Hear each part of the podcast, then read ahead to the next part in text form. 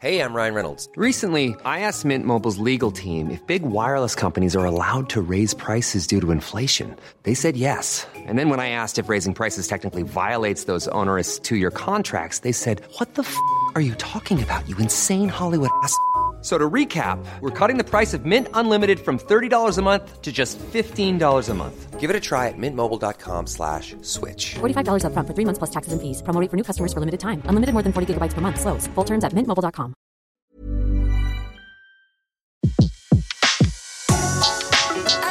Le meilleur de séances radio est maintenant sur We Love Cinéma.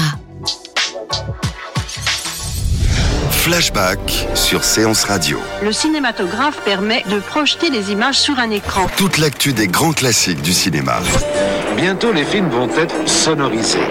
Flashback avec Antoine Cyr et Antoine Julien. Je ne sais pas si vous vous rendez compte de l'aspect grandiose du mélange. Our first full-length motion picture feature in color opens a whole new world of thrill. Flashback sur Séance Radio. Ça, c'est le cinéma. Il est l'un des cinéastes les plus emblématiques du Nouvel Hollywood, peintre des marginaux et des laissés pour compte, révélant Al Pacino dans Panic à Needle Park en 1971 et glanant la Palme d'Or deux ans plus tard pour L'Épouvantail. Jerry Chatzberg a débuté sa carrière dans les années 60 comme photographe de mode pour les magazines Esquire et Vogue, avant de réaliser son premier long métrage, très inspiré de cet univers, le bien nommé Portrait d'une enfant déchue avec Faye Dunaway. L'homme, qui vient de fêter ses 90 ans, était l'invité d'honneur du dernier Champs-Élysées Film Festival et nous avons eu le privilège de le rencontrer. Il est l'invité de Flashback. Vous avez débuté votre carrière comme photographe, à l'instar de Stanley Kubrick. En quoi cela a-t-il joué dans votre approche de l'image?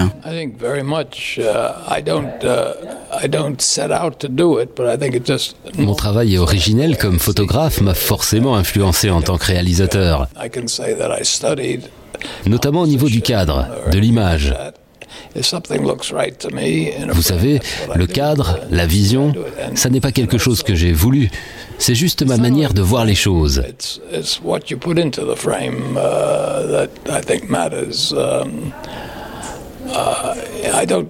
Mais vous savez, il n'y a pas que le cadre. Ce qui est important, c'est surtout ce que vous mettez dedans. Je n'ai jamais fait deux fois le même film, car les sujets ne sont jamais les mêmes. J'en ai fait un très underground, un autre avec un style plus cru, puis un autre historique, avec des costumes, vous voyez. En fait, tout dépend de ma vision.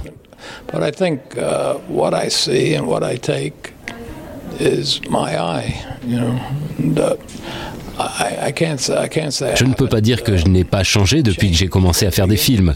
C'est normal. Vous apprenez des choses au fur et à mesure, et ces choses vous influencent naturellement. Je crois que vous avez un faible pour euh, Portrait d'une enfant déchue. En quoi ce film vous tient-il particulièrement à cœur? C'était mon premier film. C'est comme votre premier enfant. C'est important d'une manière symbolique, mais logiquement, vous les aimez tous de la même manière. Après, c'est vrai que le premier, c'est spécial. Parce que vous expérimentez quelque chose que vous n'avez jamais connu avant.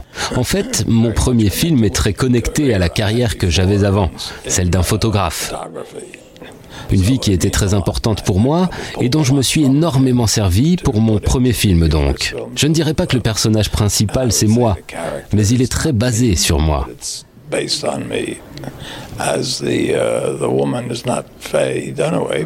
Même le personnage féminin est inspiré de Anne Sainte-Marie, même si ce n'est pas vraiment elle, parce qu'on voulait ajouter un aspect encore plus dramatique, même si c'est vrai qu'elle avait ce côté dramatique dans la vraie vie.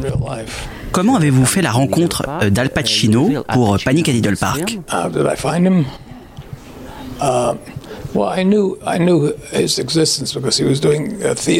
Je connaissais le nom Al Pacino car il jouait dans un petit théâtre aux alentours de New York. Un soir, j'ai accompagné mon manager le voir jouer car il voulait le faire signer chez lui.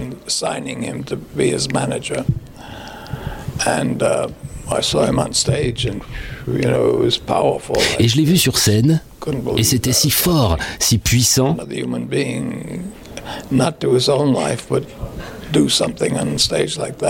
J'avais du mal à réaliser ce que j'étais en train de voir. À la fin, on est allé le voir en coulisses et il était très sympa, très poli, alors que quelques minutes avant, sur scène, il était très violent. Et là, je me suis dit, des années avant la réalisation de mon premier long métrage, si un jour je fais un film, c'est avec ce mec que j'aimerais travailler. Et du coup, bah, ça s'est goupillé comme ça.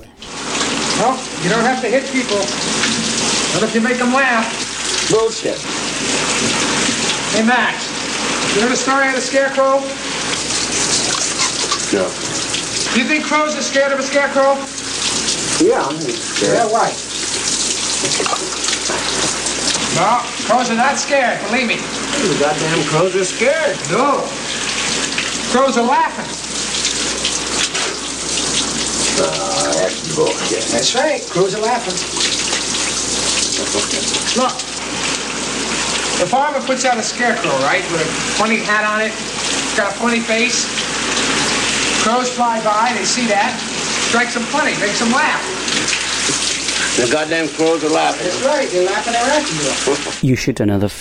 Je crois que vous souhaitiez tourner une suite à l'épouvantail. hein. Pour quelle raison Parce que j'aime le sujet, que j'aime travailler avec ces acteurs et que j'aime les possibilités qu'il y a autour de cette histoire. Character that I could use in the second one. We, we say, or he says that he's living and he's, no, the Parce que la première histoire nous parle d'un mec dont la femme nous dit qu'il est mort, alors qu'on sait qu'il est vivant. um, Hackman character, but we know that he's alive. And what happened to him? You know, what, what happened to Puis la femme a des problèmes, son fils aussi. Ils doivent se rendre à Détroit et régler ça. And he's having trouble, and uh, the wife is having trouble with her husband, who is the stepfather of the son. And so I Il y a aussi l'aspect mensonge et magouille. Bref, ça aurait été intéressant de savoir où sont tous ces personnages 30 ans plus tard. uh, the son out. And also, um, he lied, uh, or he didn't tell the truth to his friend, and he was upset about that. And it's 30 years later? What happened to them? What happened to their car wash? Et pourquoi ils sont à la tête d'une entreprise qui marche très bien? Et pourquoi le projet euh, ne s'est-il pas fait? Because Gene Hackman retired, and I've tried to. Uh, Eh bien parce que Jen Hackman est parti à la retraite. J'ai essayé de lui donner le script, mais il ne voulait même pas le lire. fine. But I've been working on other projects. Donc c'est vrai, j'avais cette suite en tête, mais j'étais aussi pris par d'autres projets. Bien plus are there. Par exemple, je travaille sur un projet avec Guillaume Canet depuis six ans. With uh, Guillaume Canet for about six years now, which I Je crois qu'il ne va pas tarder à commencer d'ailleurs. Existe-t-il un projet auquel vous teniez particulièrement et que vous n'avez pas réussi à réaliser Well, uh, the one that I just mentioned, uh, it's a project. Uh, Guillaume came to me, uh, or called me once, Eh bien, justement, il y a le film dont je viens de vous parler avec Guillaume Canet. And uh, through the years, um, and I, I liked it, and I said, okay. Un jour, Guillaume m'a appelé, il avait un embryon d'idée. J'ai beaucoup aimé. Mais au fur et à mesure des années et des producteurs qui se succédaient, il ne se passait rien. Uh. Pourtant, durant tout ce temps, j'ai travaillé sur l'histoire et je l'ai façonnée à ma manière. D'ailleurs, je pense qu'aujourd'hui, elle est exactement comme je le voulais. Donc maintenant, je vais m'asseoir avec un autre écrivain et on va écrire les dialogues. Et du coup, j'ai vu Guillaume hier soir. Je lui ai raconté le scénario et il était très content. Donc finalement, ce film pourrait bel et bien se faire. Vous êtes l'un des réalisateurs emblématiques de ce qu'on appelle le Nouvel Hollywood.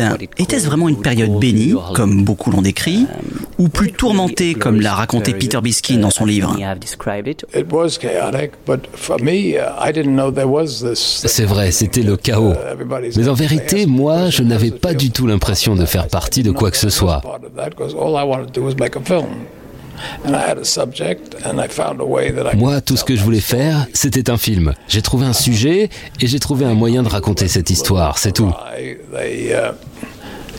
They were losing money on big films that they were making, and uh, then Easy Rider came along, and uh, it only cost. Le truc, c'est qu'Hollywood perdait énormément d'argent en faisant des films qui coûtaient cher, mais qui ne marchaient pas. Et puis, il y a eu Easy Rider, qui n'a coûté qu'un million de dollars et qui a rapporté beaucoup. Donc d'un coup, tous les studios se sont mis à vouloir produire un Easy Rider, mais sans succès.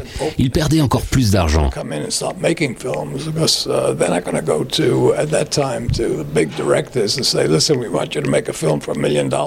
Mais la chose bénéfique, c'est que cette expérience a laissé une ouverture pour de jeunes réalisateurs qui sortaient de l'université et à qui on voulait bien confier un budget d'un million de dollars. Really decent executives at the studios that were listening because they, they didn't have too much to lose. C'est normal, les producteurs n'avaient plus grand-chose à perdre. Lorsqu'on évoque vos films, on songe surtout à Panic at Needle Park et l'épouvantail. Mais quel regard portez-vous sur les films des années 80, notamment La Rue et D'amis retrouvés? Et pour l'ensemble de vos films, vous avez toujours réussi à obtenir le Final Cut? Oui et non. Mon premier film a été difficile à sortir parce qu'il y avait encore les vieux producteur hollywoodien en place et il ne comprenait pas le film parce que celle qu'il a écrit était assez unique et les producteurs ne s'attendaient pas à cela. J'ai donc dû sonner à la porte de deux ou trois studios avant qu'Universal accepte.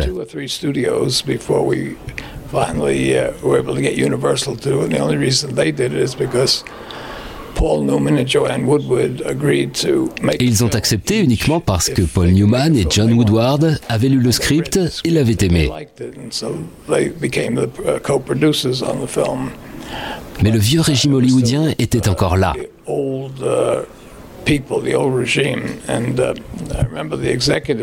Je me rappelle d'un des producteurs.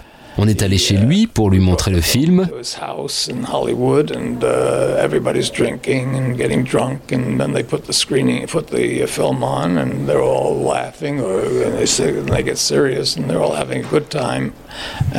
Il y avait du monde et tous les invités buvaient. Et des gens disaient qu'ils ne comprenaient pas certaines choses. then the executive got a hold of me and he said, I think we should change things in the film. I said, like what?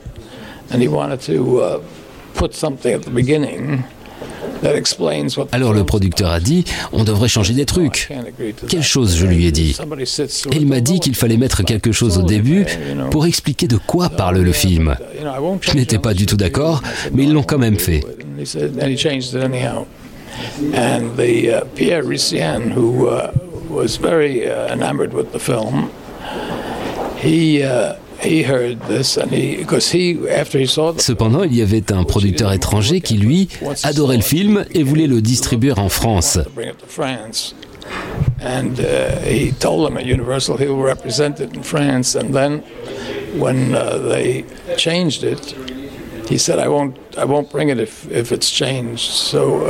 Mais lui ne voulait pas du changement opéré par Universal. Du coup, il y a eu une version française et une version américaine.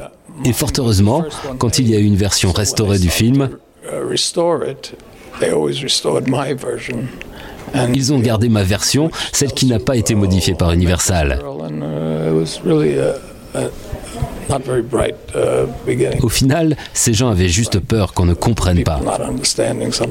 Vous étiez récemment sur le tapis rouge avec d'autres réalisateurs, Palme d'Or comme vous, euh, pour le 70e anniversaire du Festival de Cannes. Qu'avez-vous ressenti? De la gratitude. Vous savez, ce genre d'événement ne vous garantit pas forcément un avenir au cours duquel vous allez pouvoir réaliser plein de films. Mais c'est bien, parce que beaucoup de gens peuvent voir que vous êtes capable de réaliser un long métrage. Et puis bien sûr, c'est l'occasion euh, de revoir plein de vos amis.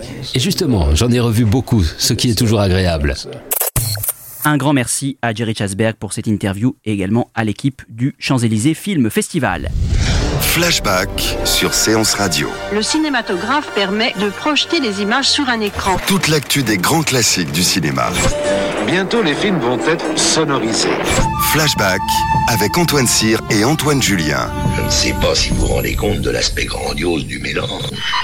Our first full-length motion picture feature in color opens a whole new world of thrill. Flashback sur Séance Radio. Ça, c'est le cinéma. Retrouvez l'ensemble des contenus séances radio proposés par We Love Cinéma sur tous vos agrégateurs de podcasts.